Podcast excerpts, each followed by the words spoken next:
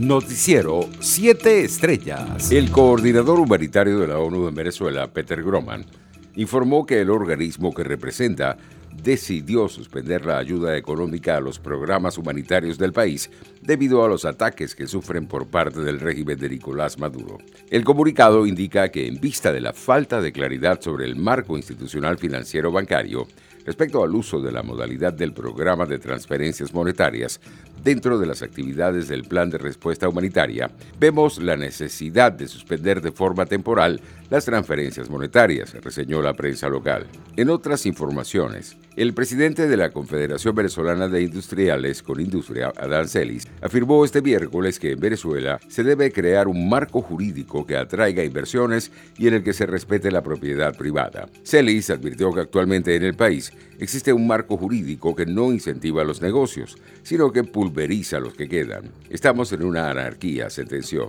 Entre tanto, los primeros camiones con cilindros de oxígeno enviados por el régimen desde Venezuela llegaron a la ciudad de Manaus, en Brasil, como parte de la ayuda ofrecida por el régimen de Maduro a la capital del estado brasileño de Amazonas, frente al colapso sanitario que se registra en estas regiones por el incremento de casos de COVID-19, tal y como lo informó el canciller del régimen Jorge Arreaza en su cuenta en Twitter. Entre tanto, los primeros camiones con cilindros de oxígeno enviados por el régimen desde Venezuela llegaron a la ciudad de Manaus, en Brasil, como parte de la ayuda ofrecida por el régimen de Maduro a la capital del estado brasileño de Amazonas, frente al colapso sanitario que se registra en esta región por el incremento de casos de COVID-19, tal y como lo informó el canciller del régimen Jorge Arreaza en su cuenta en Twitter. Verdadera solidaridad, verdadera ayuda humanitaria, escribió el funcionario en sus redes sociales. Internacionales. El presidente saliente de Estados Unidos, Donald Trump, Deseo mucha suerte y mucho éxito al nuevo mandatario norteamericano Joe Biden y expresó que volveremos de algún modo durante su despedida hacia su club en Palm Beach. Desde la base Andrews en Maryland, donde tomó el Air Force One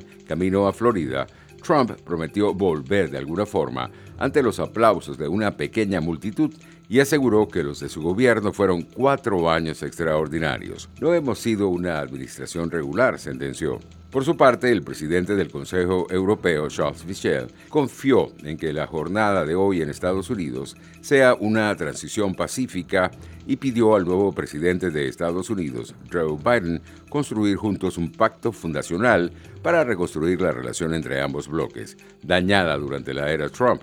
Los eventos en el Capitolio nos impresionaron, pero la oscuridad de la violencia no apagará la luz de la democracia. Hoy, Joe Biden toma posesión de su cargo como presidente de Estados Unidos. Este será, espero, un día de transición pacífica, un gran día para la democracia estadounidense, como lo ha sido en los últimos 200 años, dijo Michelle.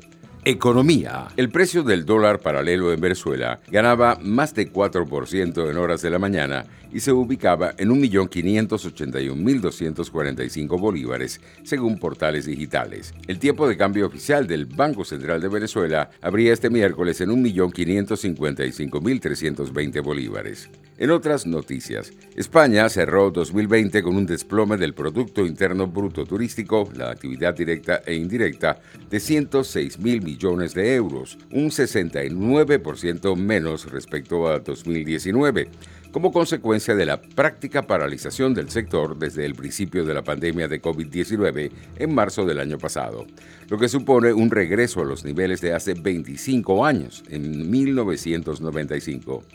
Los precios internacionales del crudo avanzaban en horas del mediodía.